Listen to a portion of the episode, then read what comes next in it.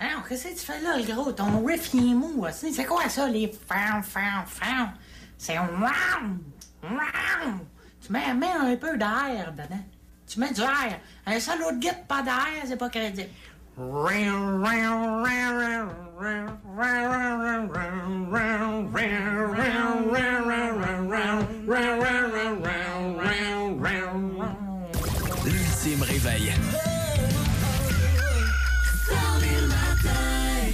Pour ceux qui se souviennent de Poudy et Chabot dans le gros show, c'est les 100 000 matins au 97.3, le meilleur de la musique. Merci d'avoir voté en si grand nombre pour euh, le hit Grand Bazou de ce matin.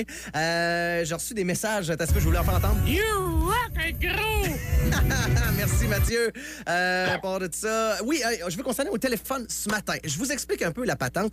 En fin de semaine, genre je pense que c'est dimanche ou samedi, j'ai reçu des messages d'auditeurs qui me disent Patrice, il faudrait vraiment que tu parles cette semaine de, de, de la loi des armes à feu. Vous avez entendu parler de Justin Trudeau qui a décidé de faire quelques modifications. Là, de ce que je comprends, il y a des armes qui ont été interdites. On va essayer de vider la question avec un gars qui connaît ça. Vous l'avez peut-être vous probablement déjà vu à la télévision. Il anime Aventure, sa chasse et pêche, pardon, sur les ondes de Télémag. Il s'appelle Martin Bourgette. Bon matin. Bonjour Patrice, comment ça va? Ça va super bien. Premièrement, écoute, explique-moi un peu, là, c'est quoi la nouvelle loi? Qu'est-ce que Trudeau a annoncé?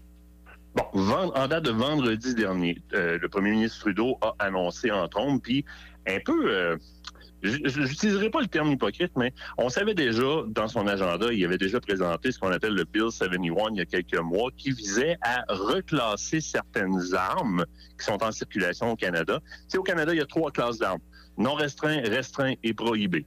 Euh, le prohibé, ce sont des armes qu'on veut pas que les gens aillent, c'est parfaitement normal.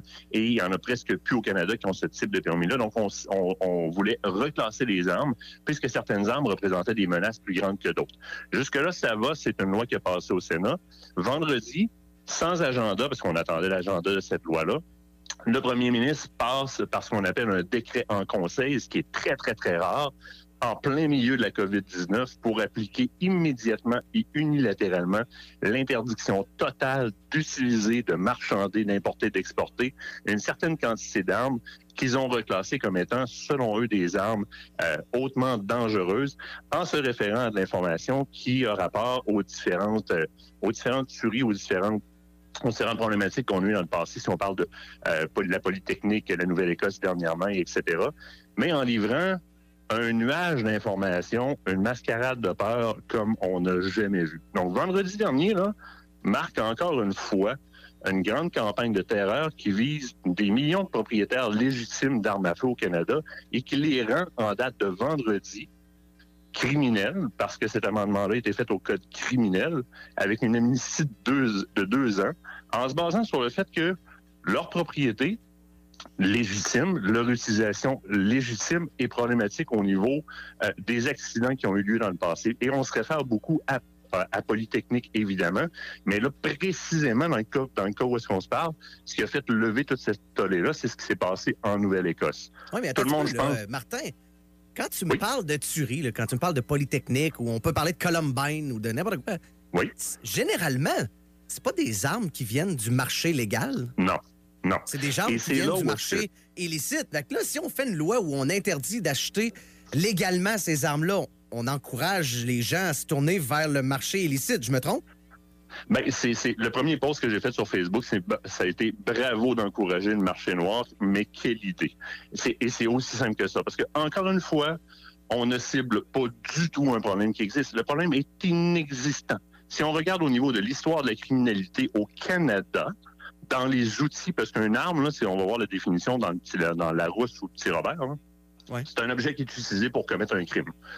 Les armes possédées légitimement par des tireurs sportifs ou encore des chasseurs sont présents à l'ordre de 0,001% dans l'histoire de la criminalité du Canada. C'est une des raisons pour lesquelles ça et le déficit que ça créait, qu'on a abandonné complètement le registre fédéral parce que c'était nul et non avenu de contrôler ces propriétaires légitimes-là. Tu dis marché noir. Regarde ce qui s'est passé en Nouvelle-Écosse. La presse canadienne nous donne quoi comme information dans les derniers jours? Mais finalement, notre monsieur était en possession d'armes illégales qui avaient passé la frontière américaine. Encore une fois, comme dans le cas de Polytechnique ou plein d'autres incidents, le lobby et le gouvernement ciblent des regardez, ça aurait pu être évité, ça aurait pas été évité. Point final, qu'il y ait un registre, qu'il y ait un bannissement d'armes. Ces armes-là traversent la frontière, sont smugglées, sont vendues illégalement. Regarde ce que Doug Ford sort comme information et demande au PM présentement. Doug Ford étant le premier ministre ontarien, là, évidemment. Exactement, exactement, je m'excuse. Puis là, les autres premiers ministres des provinces commencent à suivre un en arrière de l'autre. Vous êtes en pleine pandémie où est-ce que le moindre sou compte. On s'enligne dans un déficit jamais vu pour sauver notre population et nos êtres aimés. Et on s'enligne pour faire un buyback, un rachat d'armes que l'État estime aller jusqu'à 600 millions, que la NFA estime aller jusqu'à 2 milliards de dollars.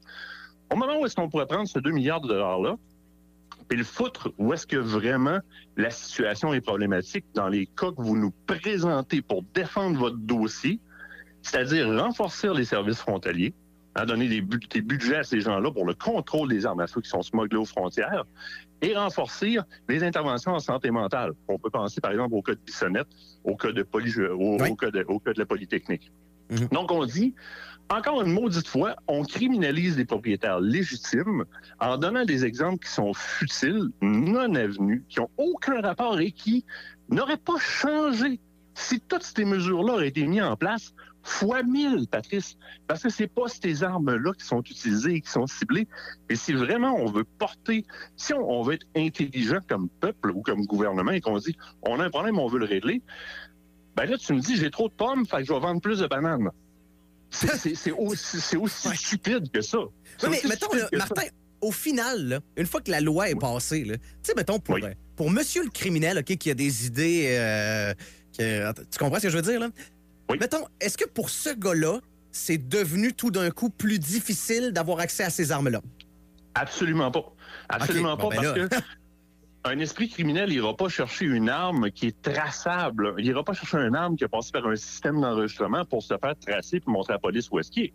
Un esprit criminel, un crotté, on va le dire comme ça, va aller chercher quelque chose qui est non traçable.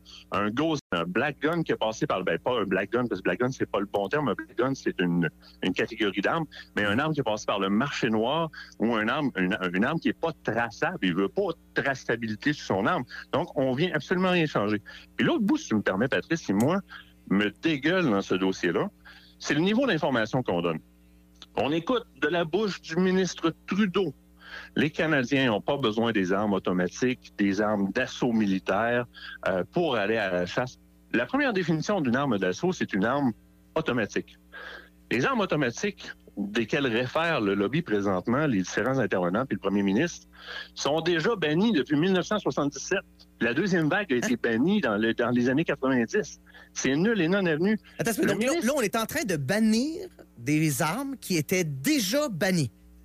Non, on se sert de l'appellation dans, le, dans, dans, dans la verbalisation qu'on fait des, la cible des armes. On dit mitraillette, on dit arme d'assaut, on dit arme de destruction massive.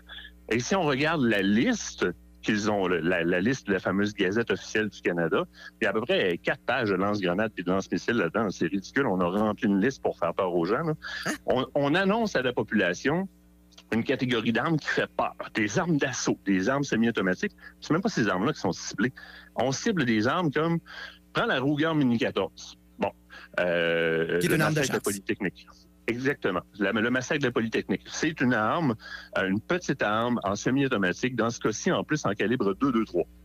Mais on doit empêcher les gens d'avoir ça. C'est un, c'est un calibre de destruction massive. Hein? Est-ce que tu sais, Patrice, que le calibre 223 est même pas légal pour aller à la chasse au grand gibier? Tellement il est peu puissant, son potentiel mortel. C'est que les cibles et les mots qu'on met dans la tête des gens pour leur faire peur sont épouvantables. Le premier ministre lui-même dit mais des, armes qui ont été développées pour les militaires, venez donc me faire croire qu'un Québécois a besoin d'un AR-15 pour aller à la chasse au chevreuil. Monsieur le Premier ministre, un AR-15, c'est une arme à autorisation restreinte qui a été développée en 1959 par une compagnie qui s'appelle Armalite. Les mots AR ne veulent pas dire Assault Rifle ni Automatic Rifle, ça veut dire Armalite Rifle, modèle numéro 15. C'est une arme qui a été développée pour la chasse à la vermine en 1959 puis récupérée par l'armée américaine parce que c'est une arme qui était intéressante au niveau compact, au niveau utilitaire. Maintenant, cette arme-là est majoritairement en calibre 2.23 et elle a toujours été illégale au niveau de son calibre lorsqu'elle est en 2.2.3 et au niveau de sa classification pour la chasse au chevreuil. Alors, à grandeur d'écoute, on dit, de toute façon, vous savez, les Canadiens n'ont pas besoin d'un AR-15 pour aller à la chasse au chevreuil. On met des mots là-dedans. Je ne sais pas quelle mascarade de beurre, sous quel prétexte de, euh, pas de partisanerie, mais de s'accaparer des votes, on va encore démoniser et démontrer que l'État, le gouvernement, va aller sécuriser des gens mais on remplit un tissu de mensonges. On garoche des termes, des appellations qui sont nulles et non avenues dans ce qu'on est en train de faire. Ces armes-là, pour celles qui sont si épeurantes, étaient déjà non accessibles par les Canadiens. Point final. Les armes qui sont accessibles et utilisées ne sont pas présentes dans la criminalité. Ben oui, je comprends pas. En même temps, tu sais, je veux dire, pourquoi aujourd'hui la priorité c'était de réglementer les armes? Ben, c'est ce qui est. ce que tu dis là, c'est le bout le plus absurde de tout ça. Pourquoi, en plein milieu d'une pandémie, j'ai un premier ministre qui aurait juste pu attendre la réouverture du Parlement, la ben, Qui aurait pu en débattre en chambre. Moi, Tom, ça aurait été intéressant de voir des partis, des, opinions. Et oui, oui. Quel besoin tu de passer par un call and consult? Un, un, décret en conseil, ce qui est très, très rare et qui est généralement réservé à des choses beaucoup plus graves que ça. Tu prends le, dessous de la couverte d'un événement comme COVID-19, une pandémie dans laquelle tu es investi de pouvoirs exceptionnels pour pouvoir gérer le peuple dans, dans un but de sécurité publique, puis par un appel en conseil, un décret en conseil, excuse-moi, pour passer ici maintenant unilatéralement une loi dans laquelle, en plus, tu viens rajouter le fait que, by the way, cette liste-là va être gardée ouverte pour qu'on puisse y ajouter les armes qu'on pense bon y rajouter. Et là, on voit la fameuse liste apparaître. Écoute, il faudrait présenter des photos. Il y a des armes de chasse là-dedans, gros comme le bras. Donc, au départ, on ciblait des armes d'assaut, des mitrailleuses, des ci, des ça dans le, dans le verbal. Puis au final, on cible des armes de chasse. Ben, il y a beaucoup, écoute, il y a beaucoup d'armes, il y a beaucoup d'armes à caractère militaire dans la liste, mais il y a aussi beaucoup d'armes de chasse et de tir sportif. Mais écoute, Martin, écoute, là, ça va beaucoup trop vite. Écoute, je, veux juste qu'on, qu'on, parce que malheureusement le temps passe. Là. Mais si je récapitule puis que je résume vite, vite, là, on va au, final, il y a des chasseurs qui pourront plus avoir accès à leurs armes, qui vont devenir dans l'illégalité parce qu'ils en possèdent une. Et de l'autre côté, les, les méchants, entre parenthèses, vont avoir aussi facilement accès aux armes qu'avant. Tu viens de faire un meilleur résumé que pour. Et je veux rajouter tireurs sportifs, hein, parce que les chasseurs, c'est une classe, mais les tireurs sportifs. C'est vrai, tireurs sportifs, mais je veux dire, c'est tout à fait. Je veux dire, c'est légitime d'être un tireur sportif dans la vie. Tu as, le droit d'avoir une passion comme ça. Je peux pas croire que qu'on va se battre Te souviens-tu de Myriam Bédard? Mais oui. Bon, bon, OK. On mais ça, elle, elle s'est ramassée dans toute une histoire. L'athlète olympique là, qui. Oui. Oui, oui, Mais c'est en faire référence parce qu'on a des disciplines de tir sportif, comme on a des disciplines de course automobile, comme on a des disciplines ah de soccer, de baseball, de quoi que ce soit. L'arme, c'est sûr que la définition créée pour tuer, c'est celle qu'on nous ramène tout le temps. Oui, mais quand j'en fais un outil de sport ou quand j'en fais un outil de collecte de gibier, Martin, Martin je peux utiliser un couteau pour tuer, puis je peux m'en servir pour couper de la viande? D'ailleurs, dans, l'histoire de la criminalité, ton couteau est beaucoup plus présent dans les occurrences de meurtre et de méfaits criminels que l'arme à feu légitime peut l'être. Martin Bourget, je, m'excuse, c'est tout le temps qu'on avait ce matin, mais écoute, je rappelle aux gens qu'on peut te regarder sur les ondes de Télémag avec Aventure Chasse-Pêche. Euh, est-ce qu'on peut te suivre sur Facebook, médias sociaux? Oui, oui, les, médias sociaux, évidemment, notre magazine est en kiosque tous les trois mois. Venez nous poser des questions sur les médias sociaux, Aventure Chasse-Pêche, l'émission et Aventure Chasse-Pêche, le magazine. Ça va nous faire plaisir de vous répondre. Merci beaucoup, Martin. Désolé, euh, ça va trop vite. Aucun problème. Merci à toi. Jusqu'à 9 h. Un matin branché sur le 100 000 watts. Le meilleur de la musique. 97.3. 752 dans les 100 000 matins. On va jaser de showbiz dans les prochaines. Avant ça, il y a Ray Dalton. In My Bones. Ici, c'est oh? Guess I made a lot of mistakes, yeah. Guess I've been in my own